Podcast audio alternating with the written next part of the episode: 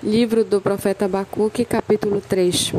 Oração do profeta Abacuque sob a forma de canto. Senhor, tenho ouvido a tua fama e me sinto alarmado. Aviva a tua obra, ó Senhor, no decorrer dos anos, e no decurso dos anos faze-a conhecida. Na tua ira, lembra-te da tua misericórdia. Deus vem de Temã, o santo vem do monte Parã. A sua glória cobre os céus e a terra se enche do seu louvor. O seu, o seu resplendor é como a luz e raios brilham da sua mão. O seu poder se esconde ali. Adiante dele vai a peste e a pestilência segue os seus passos.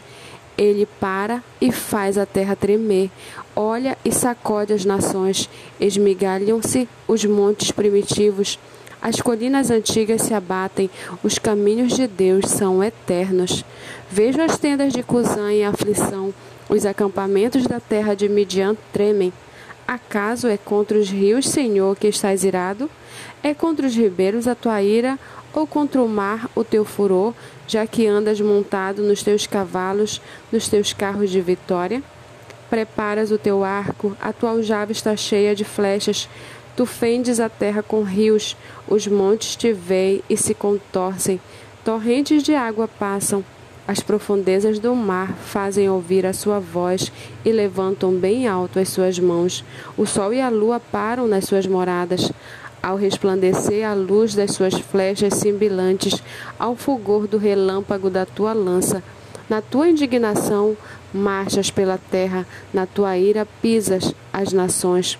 Tu sais para salvar o teu povo, para salvar o teu ungido, feres o chefe da casa dos ímpios, deixando-o descoberto dos pés à cabeça.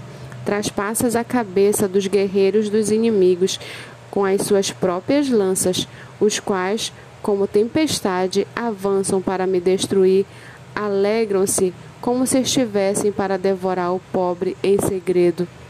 Marchas com os teus cavalos pelo mar, pela massa de grandes águas. Ouvi isso e o meu íntimo se comoveu, os meus lábios tremeram ao ouvir a sua voz. A podridão entrou nos meus ossos e os meus joelhos vacilaram, pois em silêncio devo esperar o dia da angústia que virá contra o povo que nos ataca. Ainda que a figueira não floresça, nem haja fruto na videira, ainda que a colheita da oliveira decepcione e os campos não produzam mantimento, ainda que as ovelhas desapareçam do aprisco e nos currais não haja mais gado, mesmo assim eu me alegro no Senhor, exulto no Deus da minha salvação. O Senhor Deus é a minha fortaleza. Ele dá aos meus pés a ligeireza das corças e me faz andar nas minhas alturas.